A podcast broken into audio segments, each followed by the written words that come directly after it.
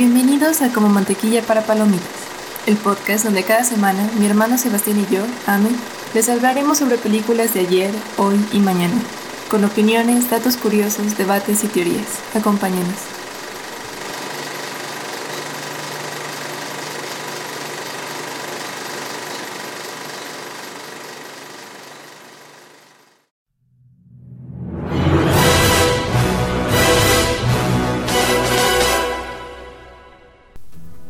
Honor al Día del Padre y para festejar la otra mitad de nuestra genética, hoy les vamos a hablar de el icónico Pierce Brosnan como James Bond. Acompáñenos.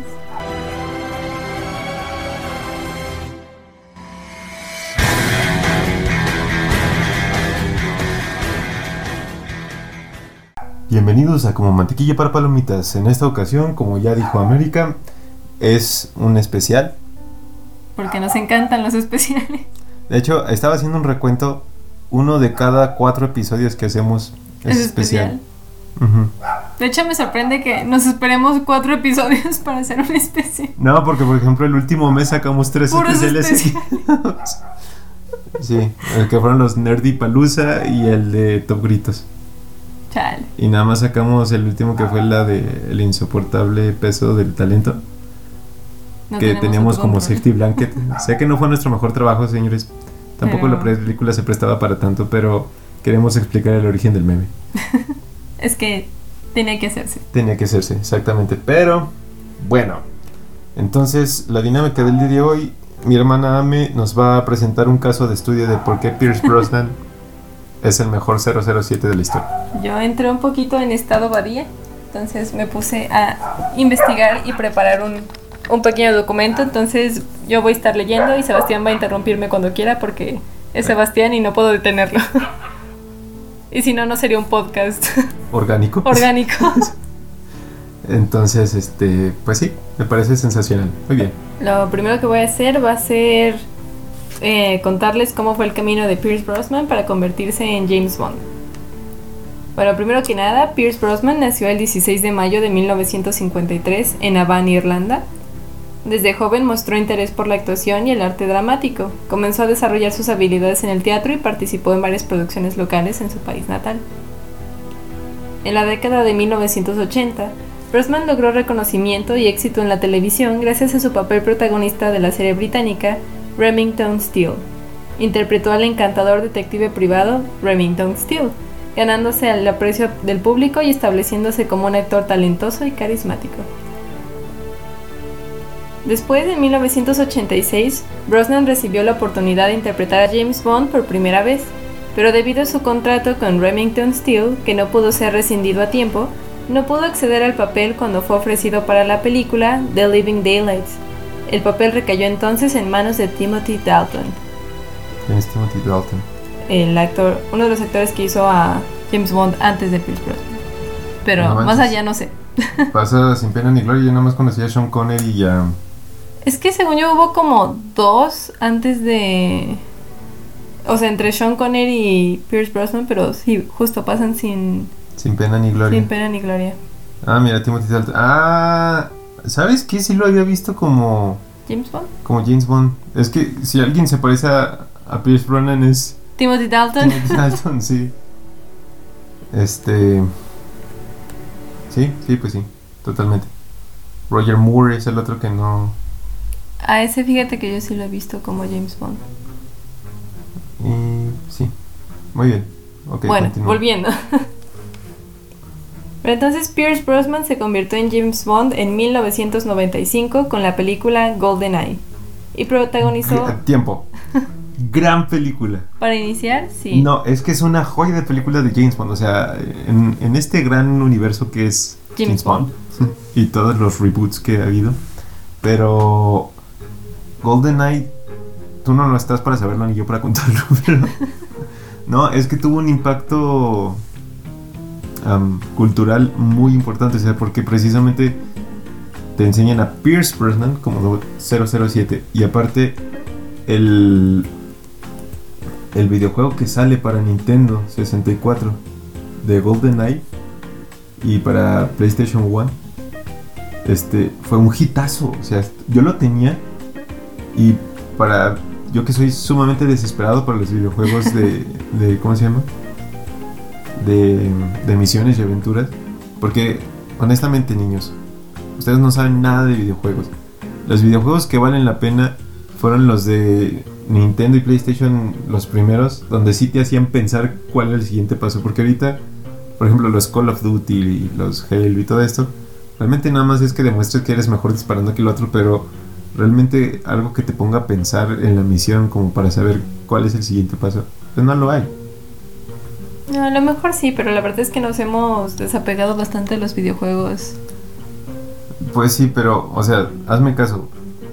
En, en el mundo de los videojuegos de los 90, GoldenEye tiene un lugar especial para todos los que Lo jugaron. lo jugaron. Ajá. Te digo, yo lo tenía en, Play, en PC One y una chulada.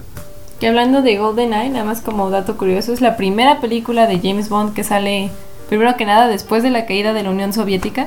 Ajá, Entonces la dinámica de los espías ya no era la misma. totalmente. Y es la primera película de James Bond que hacen que no está basada en una novela de Ian Fleming. Ok. Bueno, en total protagonizó cuatro películas de la franquicia. Tomorrow Never Dies, en 1997, The World Is Not Enough, en 1999, y Die Another Day, en 2002. Ah, yo las que más recuerdo son GoldenEye y... Die Another Day. Ajá, con... Ah, no te creas, Tomorrow Never Dies también la... Mm, o sea, te digo, yo personalmente, yo, Sebastián, la verdad. Eh, sí, nada más la de Tomorrow Night con Halle Berry, ¿no? eh, creo que es La de... Die Another Day, ¿no? Another La- Day, Ajá. Que Madonna fue la que hizo la canción y no sabes el pedo que Pero- hubo en Inglaterra para... Pero Madonna ha hecho varias canciones de James Bond y no fue la de precisamente Golden Eye o la de The Man with the Golden Gun, algo así. No me acuerdo, pero del que estoy seguro fue que para la de 2002, Ujú. de um, Another Day to Die, Die Another Day. Day Another Day, um, Madonna fue la que hizo el soundtrack, porque lo tengo aquí dividido, que salió. y... ¿Y cómo se llama? Y yo me acuerdo que estaba escuchando... Ah, porque en ese entonces todavía no había redes sociales, pero es que era otro, otro mundo. otro mundo. Entonces yo me acuerdo que iba en el carro con mamá, íbamos escuchando el programa de radio La Taquilla con René Franco y Sergio Zurita, creo. Este, que no es nada de Juanpa Zurita. Entonces, Cabe aclarar. aclarar. Y estaban diciendo que en Inglaterra hubo protestas que por qué Madonna hacía el soundtrack de la de James Bond. Yo me acuerdo precisamente de eso. Mi mamá, mi mamá ahorita porque estaba dormida, pero probablemente también se acuerda. Entonces sí, sí, sí, sí. Nada más así como, Como brevario cultural. ajá, como el barrio cultural. Su actuación se caracterizó por un equilibrio perfecto entre la rudeza del agente secreto y su sofisticación. Brosnan logró capturar la esencia de Bond, mostrando una gama de emociones que iban desde la frialdad y el dominio de situaciones peligrosas hasta momentos de vulnerabilidad y pasión. Tiempo. El charming que tiene Pierce Brosnan para ser James Bond. James Bond. No, el el tiene encanto. nada, ¿eh? Nadie. Ni Sean Connery, ni este que acabamos de... Daniel Craig. No, Timothy Dalton. Ah, no. Daniel Craig mucho menos, o sea, No, no es encantador. no, no es encantador. Es que te cae bien, pero no es encantador. No, es amigable. Es como, tiene ángel, pero no es encantador. Ajá. O sea, porque yo, claro que si yo fuera esta señora que está en el banco y entrara Pierce Brosnan, yo sería, "Ay, el señor me habló. sí, claro, o sea, es que eh, con Daniel Craig dices, este es un buscapleitos que parece que si eres, si eres su amigo no hay problemas. Es- Es como, es mejor caerle bien que sí, caerle se me hace que es la versión más ruda que hemos tenido de... ¿De James Bond? Sí. Sí, pero, Pero, bueno. precisamente lo que... Lo que, por eso lo que estoy Ajá. diciendo es que es la mezcla perfecta entre la elegancia de Sean Connery, la sofisticación que tenía ese James Bond y la rudeza de Daniel Craig. de Daniel Craig. O sea, obviamente no llega a ninguno de los dos, pero es como el equilibrio perfecto. Todo en perfecto balance. Todo en perfecto balance. Sí. Porque Pierce Brosnan también elevó las escenas de acción de... O sea, las escenas de pelea de James Bond. Sí, Sí. las elevó a- de lo que venían haciendo antes. Sí, porque con las de Sean Connery y, y la. Bueno, no me acuerdo de las de Timothy Dalton para que voy a estar echando mentiras, pero las de Sean Connery sí me acuerdo, sobre todo esta donde está como en este hotel en Medio Oriente, tipo. mm, no sé, o sea, que hay lagos con tigres, cocodrilos, todo esto. Las peleas en esa película duran dos puñetazos, o sea, no, no es nada sofisticado, no es nada elaborado. Pero bueno, continúa. Bueno, ahora vamos al aporte de estilo y elegancia. Ajá. Uno de los rasgos de- distintivos de Pierce Brosnan como Bond fue su estilo impecable y su elegancia innata, que de nuevo es algo que mi papá siempre se está quejando del James Bond de Daniel Craig, que no es elegante, que aunque lo metas en un traje elegante, no es Sí, elegante. no es elegante. Y hay personas que no son elegantes y está bien, no todos, por ejemplo, también no todo el mundo se ve bien en hipioso. Es correcto. O sea, todos tenemos como una naturaleza para cierto tipo de estilos y está bien. Es correcto. Pero sí, justo Pierce Brosnan tiene esta elegancia natural impresionante. A- haciendo así como un, un paréntesis que no tiene que ver con 007, pero haciendo un énfasis en lo que estás diciendo de la elegancia que él transmite. ¿Viste Black Adam? Aún no. Aún no. Bueno, él tiene su personaje aquí en Black Adam. Sí, que- es Doctor Fate, ¿no? Ajá, Doctor Fate. Y incluso, aunque es un superhéroe que tiene capa y, y todo, Sigue siendo elegante. sigue siendo elegante. O sea, es- tiene una gallardía con la que se presenta ante toda situación. Y es claro que es Pierce Brosnan, claro que este güey era 007. Y fíjate que tal vez es algo cultural generacional, pero ya es muy raro ver un hombre como de generaciones Sí. más acá que tenga ese tipo de, Sí, de elegancia. yo creo que Porque estoy intentando pensar en uno. De verdad lo estoy intentando. Timothy Chalamet. Fíjate que sí, pero él... Es que Pierce Brosnan es como la elegancia clásica. Mm, ya te tenía. Y Timothy Chalamet es como me dices más aesthetic. Ajá. Pero pues ya es generación Z, ¿no? Es como... Ah, este. Se me fue ahorita el nombre y es. Ah, ah, dame una pista, ¿cómo te máscaras, ayudo? en todo usa máscaras. Bane, este. Ah, Tom Hardy. Tom Hardy, gracias. Tom Hardy. Tom Hardy, ¿los has visto en sus portadas de Vogue y todo esto? Pero si es no estuviera tatuada. El, tatuado. el volvemos a lo de Daniel Craig, se me haría un James Bond todavía más agresivo que Mm, Daniel Craig. Pero también más elegante, creo yo. Sí, vale. Tom Hardy está en otra categoría. O sea, sí, pero sigo sin creer ¿Sabes que quién llegue- sí? Tom Hiddleston. Ah, justo. Tom Hiddleston es un ser muy elegante. Él exude elegancia. Incluso cuando es Loki, es elegante. Ajá, claro, totalmente. Porque, por ejemplo, lo ves en la segunda de. No, en la primera de Avengers. Cuando llega a Alemania, que trae su. Su traje, su bufanda. Ajá, exacto. sí. Ay, sí. Sí, sí, sí, totalmente. Sí, entonces no, no hay muchos hombres que tengan como esa elegancia innata. Ujú. Y él, y él es uno, es uno de esos. Desde, su- desde sus trajes a medida hasta sus accesorios sofisticados, Brosnan encarnó a la perfección el estilo británico clásico. Cada detalle de su apariencia, desde el corte de pelo hasta los relojes elegantes, contribuyó a la creación de un personaje que se convirtió en sinónimo de refinamiento y buen gusto. Y sí, porque su cabello estaba perfectamente peinado, pero nunca como engominado, como godines, o sea, no.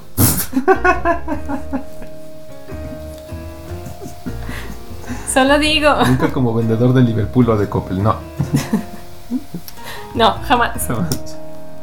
Muy bien. O sea, de verdad estaba muy bien peinado, pero no era como fijo. Sí, no, no se vació el. el Sí, no, no se vació el bote. encima. No era Ulises en Amarte duele, ¿no? No era Ulises en la parte de Este men. Este, sí, totalmente. Y sí, justo tú piensas, o sea, bastante de por qué piensas en James Bond de la forma en que lo piensas es gracias a Pierce Brosnan. Y aparte, o sea, todos los James Bond lo hacen, pero por ejemplo, la sutileza con lo que hace de que cada que se baja o se sube de alguna escena de acción y nada más se acomoda el, el El nudo de la corbata y el cuello. Porque Daniel Craig lo ves y mueve toda la cabeza.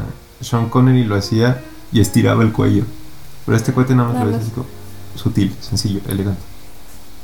Sí, es que es que los otros como que sí lo hacen, sí se vuelven como muy serios en estas situaciones. Ajá. Y él siempre tiene como ese encanto vivo de jejeje. Como Incluso cuando se lo está cargando el payaso, o sea, sigue siendo encantador, es impresionante. tiene un, tiene un nombre con esta Ay, tú sigue, monólogo y ahorita me acuerdo de la Bueno, palabra.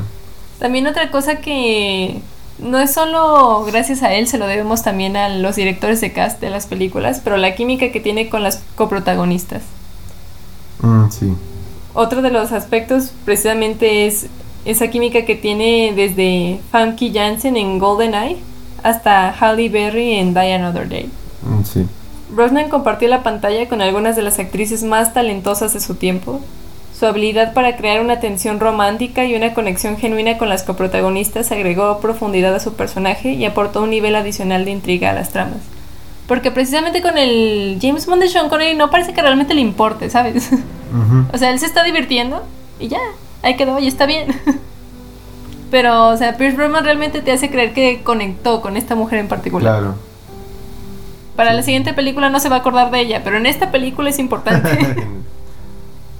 sí, y creo que es algo donde también le quisieron dar como que un sentido más humano al de Daniel Craig, pero terminó por hacerlo desmerecer poquito.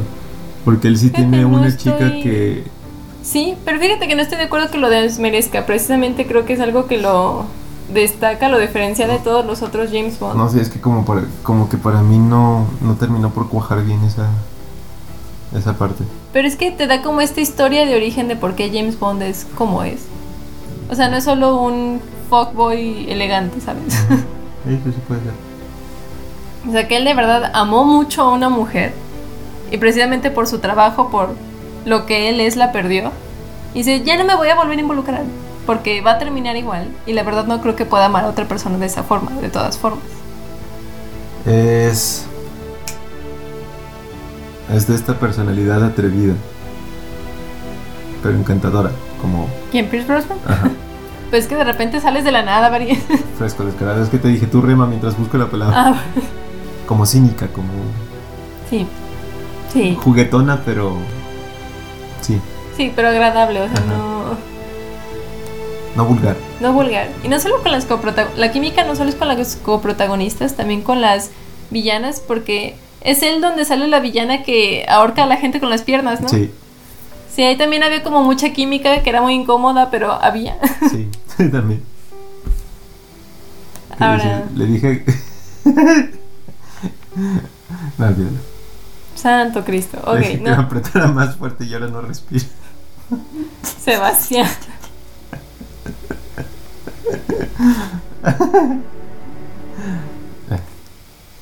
Bueno, también tuvo un impacto cultural duradero. Chingado. Tu desesperación lo hace todavía más divertido. y luego, Su interpretación como James Bond tuvo un impacto cultural significativo y duradero. Durante su tiempo como Bond, revitalizó la franquicia y atrajo una nueva generación de fanáticos. Sus películas fueron éxitos de taquilla y ayudaron a mantener viva la leyenda de 007, en un momento en que el cine de espías estaba experimentando una evolución. Incluso hoy en día, Brosnan sigue siendo considerado una de las encarnaciones más memorables y queridas del personaje. Y tú y yo lo hemos dicho varias veces en el podcast. Para nosotros pensamos James Bond y es Pierce Brosnan. Y eso que generacionalmente para mí el que debería venirme a la mente es Daniel Craig. O sea, y sí me viene a la mente, pero porque usualmente es- te dicen James Bond va a sacar una nueva película. Y es Daniel Craig otra vez, aunque dijo que ya no iba a ser James Bond. Sí, pero ya, ahorita ya sí. Pero ahora sí ya. Ya me encanta que tuvieron que matarlo, de verdad. Para Para- que tuvieras que... Sí. Sí, totalmente, pero... Es, es... Es curioso cómo hay gente que nace para hacer Algo. algo. Y si bien Pierce Brosnan nos ha entregado actuaciones increíbles como por ejemplo en Mamma Mía. es un- Ay, yo lo amo en es Mamma un gran Mía. personaje en Mamma Mía. Que es la peor crítica que ha recibido en su carrera respecto a su actuación.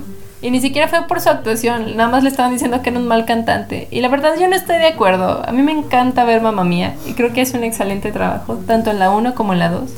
Que si no han visto la 2, véanla, es mejor que la 1. Puede ser.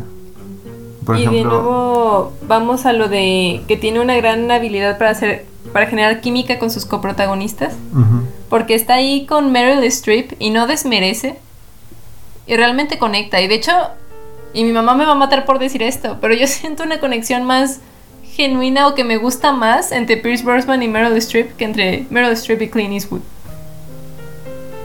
¿En Mamma Mia? en Mamma Mía. Ok. Wow. Son palabras mayores las que acabas de decir. Yo sé, por eso dije mi mamá me va a matar. Es que no lo sé, banda. Ustedes véanlas, díganme si están de acuerdo. Es que tal vez me influencia mucho que no me agrada la situación en la que están en los ser. puentes de Madison. Pero se me hace una... Es que es como un amor más tierno. Tal vez no un- una mejor conexión. O una... Me... Sí, tal vez no mejor. Pero como es un amor más tierno, más... Pues no, no puro, solo más dulce. Me, me agrada más. Además que Meryl Streep no te robe la pantalla, estamos hablando justo de solo los Clint Eastwood del mundo. Eh, los Pierce Brosnan, los Tom Hanks, los um, Daniel Day-Lewis. de Lewis, sí, sí, sí. Este, te Ah. iba a decir, a Pierce Brosnan lo he visto en otras donde también suelta balazos porque pues es algo que le sienta muy bien. Por ejemplo, lo vi en El Aprendiz, lo vi en The Spinning Man y en El Intruso. Y... Ay, en El Gran Golpe también. Bueno, pero esa no... Ni siquiera me acuerdo bien, sí. Este, pero a lo que voy es que... No lo puedes ver y decir... No es James Bond, o sea... Lo No. ves y dices... Es... Es que incluso si lo vieras sin saber que él fue James Bond, dirías, dude, él habría sido un gran James Bond. Sí, totalmente, totalmente. Porque incluso en personajes como en Mamma Mía 2, donde ya se ve más grande, dices, güey, ese hombre de joven pudo haber sido un gran James Bond. Totalmente. Este fue el quinto actor en representar a, en interpretar a, A James a Bond. James Bond. Este mide 1.86 como tu servilleta. Mira nada más. Mira nada más. Ahorita tiene 69 años. Su esposa actual es Key Shea Smith. ¿Has visto las fotos ahorita? Es, sí. Este, no, o sea, precisamente es a lo que a lo que voy. Nada más que si lo digo yo va a sonar a burla y si lo dices tú va a ser un caso. ¿no? Ah, pues que es de esas parejas de Hollywood que han estado juntas en las buenas, en las malas y en las peores. Entonces, por ejemplo, ahorita se se volvió incluso como viral un tiempo que su esposa había subido mucho de peso, Ujú. pero en ningún momento se ha visto que él le moleste. Fuerte, ajá. O sea, supongo Supongo él le importa la salud de su esposa, o sea, y si ella está saludable de todas formas, él no parece molestarle, o sea, y tú los ves en la alfombra roja y él la sigue viendo como si es la mujer más hermosa del mundo, como debe de ser. Entonces es algo que admiro mucho. Ahora es su segunda esposa, pero porque enviudó de la primera. Sí, sí, es lo que estaba viendo. Duró 11 años con Cassandra Harris. Entonces estamos hablando que fuera de su personaje sí es un no es un no es un fuckboy, ¿sabes? O sea, que Sí, sí, sí. él como persona sí es muy diferente a, a James Bond. Volviendo un poquito a su actuación, la crítica del entonces, el crítico de cine Roger Ebert declaró que el Bond de Brosnan era de alguna forma más sensible, más vulnerable y más psicológicamente completo que, lo, que sus antecesores. Que también han sido características que se le han atribuido a Daniel Craig, pero volvemos a sí, pero sin la elegancia, el Claro. porte y el encanto que tenía Pierce Brosnan. Totalmente. Entonces, pues, en conclusión, Barry, Pierce Brosnan se destaca como el mejor James Bond debido a su interpretación convincente, su estilo y elegancia inigualables, la química con las coprotagonistas y su impacto cultural duradero. Porque de nuevo estamos hablando de una película que salió seis años, o su primera interpretación salió seis años antes de que yo naciera. La última yo tenía un año, probablemente menos de un año. Ujú. Y aún así yo pienso James Bond y pienso Pierce Brosnan.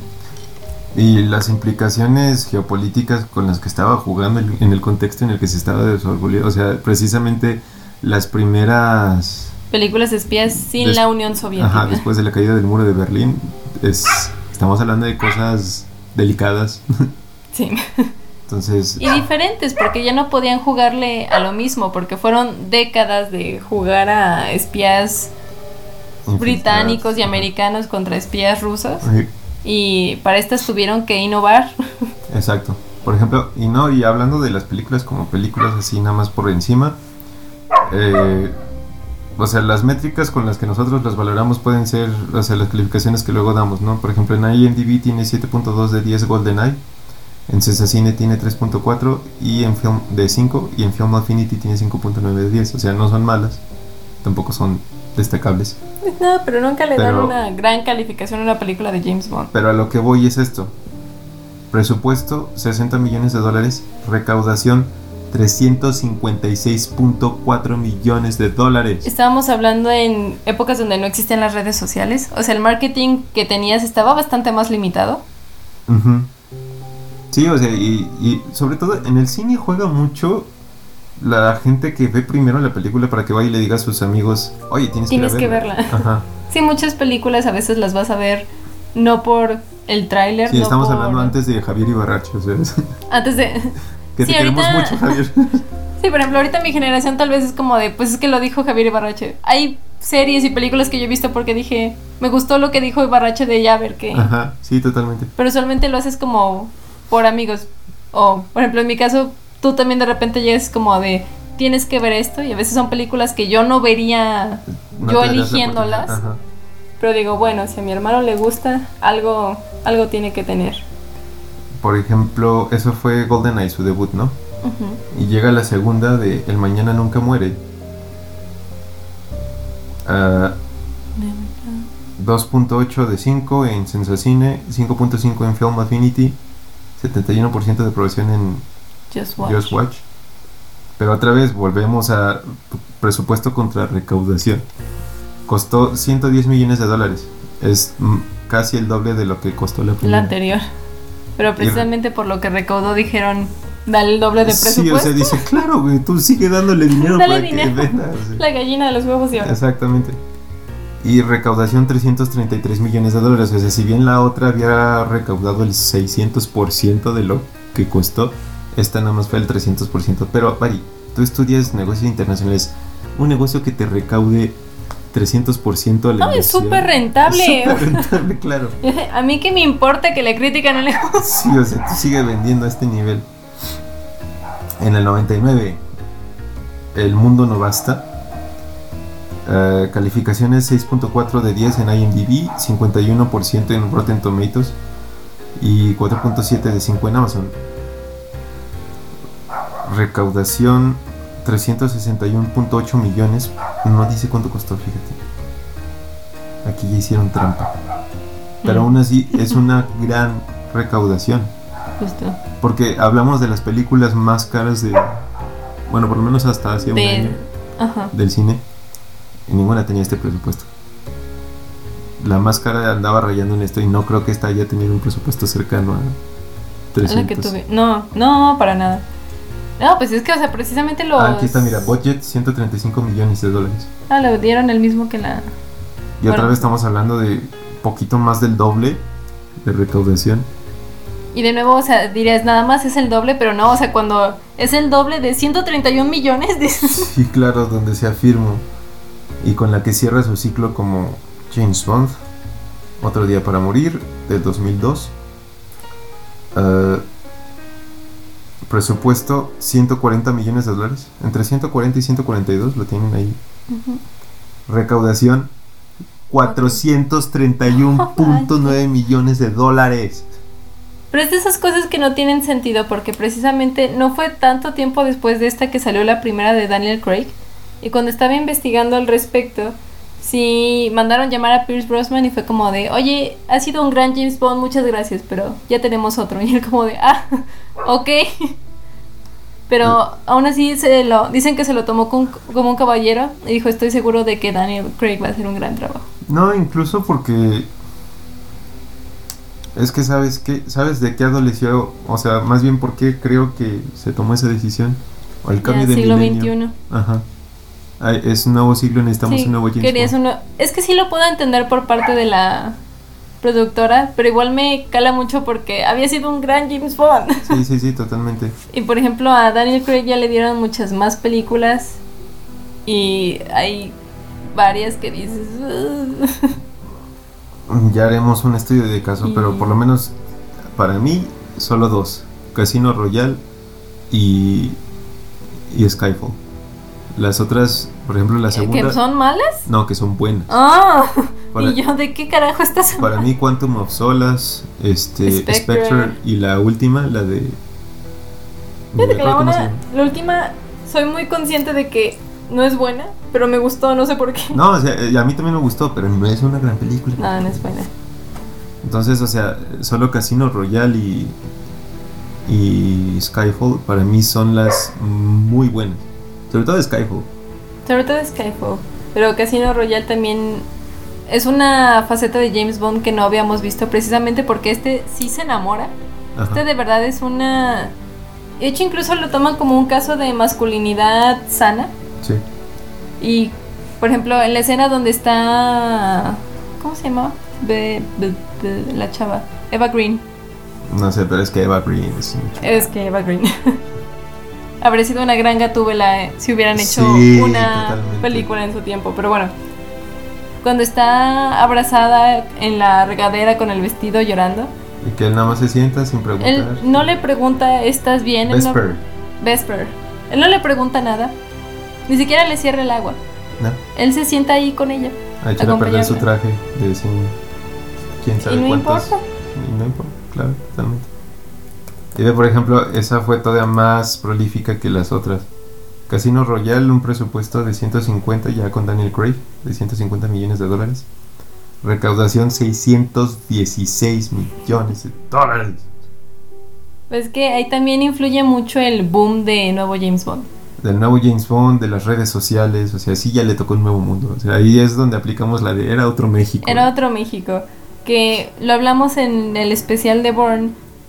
James Bond también ha sido bueno para adaptar al personaje al nuevo mundo. Y es Ajá. curioso porque lo adapta no adaptándolo. O sea, lo ves batallando con Q, que es como su nuevo. O sea, su nuevo Q Millennial. Ajá. Que no le quiere dar plumas que explotan, ni carros que disparan. Le es como mucho una más útil. USB con un virus que va a matar a, a todo, que va a destruir algo. Y el de. mm. que va a matar el sistema financiero de Francia o algo así. Sí, entonces me encanta que sí lo ven como resistiéndose al cambio, pero que no sé, es una buena forma de adaptar la saga como tal. al- Y justo, o sea, bueno, pero o sea, en nuestro caso de estudio no era el de Daniel Craig, o sea, pero... a- a- Sí, así- perdón. O sea, no, pero qué bueno que dices eso porque precisamente el hecho de tener el, el 007 de Pierce Brosnan para mí también fue la época que le ayudó a este personaje, o sea, fue precisamente la historia indicada con el actor indicado en el tiempo Indicado. indicado. Porque el Daniel Craig le empiezan a jugar muchas cosas en contra y aún así sale cabal. Pero pero el de Pierce Brosnan, o sea, parece que fue la tormenta perfecta, o sea, fue Es que es perfecto. De nuevo, si no han visto sus películas, vayan a verlas. Sobre todo la, la última es mi favorita de él. Cuando sale con, Halle Berry. Ajá. Sobre todo porque sale Halle Berry y también es una gran, o sea, no solo es una gran actriz, de verdad su papel en esa película también me encanta.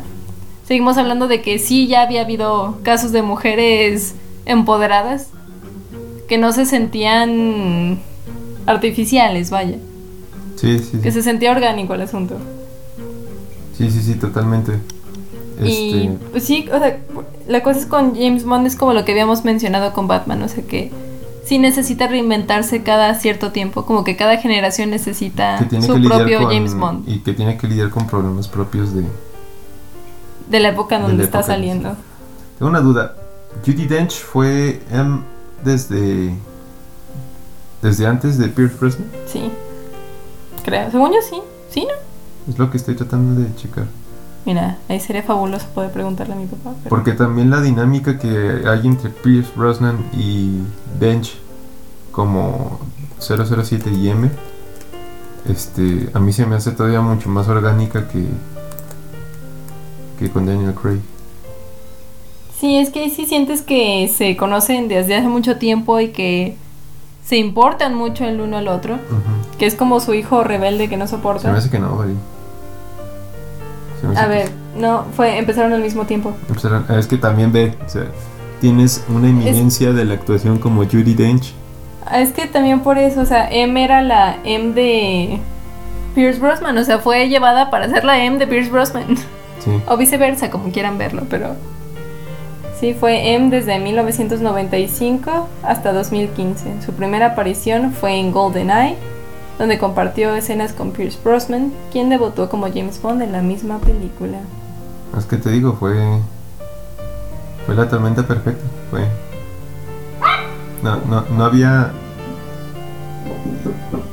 Y, y justamente es hacer esta separación, porque las películas, como calidad película, las de Daniel Craig, hablando como películas, son. Yo sí creo que son mejores que las de Pierce Brosnan. Como producto, como, como. O sea, sí, o sea, como película. Pero como ya el personaje de 007 sí creo que el de Pierce Brosnan se lleva de calle al que tú me pongas enfrente. Fíjate que no sé si estoy de acuerdo porque, o sea, no es... No se me hace una pelea justa porque precisamente como el Daniel Craig es el James Bond de nuestro tiempo, o sea, precisamente las situaciones no nos parecen tan ridículas como nos parecen las situaciones del James Bond de los 90, porque decimos, "Nah, nah". Sí, sí, sí.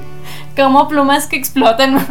No, deja tú la escena donde se roba un tanque soviético y anda por San Petersburgo con un caballo encima. Oye, yo vi a Black Widow hacer eso hace ¿Y cómo dos le fue en la años. película? Justo, o sea, pero no es.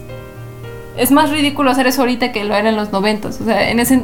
Probablemente en 15, 20 años tu hijo va a decir, ¡ay, qué ridículo era el James Bond de Daniel Craig! Mi papá dice. o sea, sí, pero por razones diferentes. bueno, este. Muy, muy bien elaborado tu estudio de caso, estoy impresionado. Es, y, y la verdad, amigos, ustedes no están para saberlo, pero ni yo para contarlo, se lo aventó en 20 minutos. O sea, a mí como ingeniero me cuesta. Sabes que para francés, en, ahorita como estoy en las clases para lo del DEL, Ujú. este, cada clase tenemos que hacer por lo menos uno o dos escritos que son cartas formales, o sea, atención dirigida y todo. Entonces, y te piden nada más 250 palabras. Y tú le sufres. No tienes idea lo que me la pelo para poder completar siquiera 200. Es- Tú de ya, por favor. Sí, dije, en mi vida había escrito tanto. Tan. Entonces, Entonces, díganos si les gustó también este tipo de formatos, si les gustaría que habláramos de un personaje o de un actor en particular. Si tienen alguno en mente. y pues nada amigos, síguenos en nuestras redes, síguenos en el podcast, sigan escuchándonos y nos escuchamos la siguiente semana. Hasta la próxima.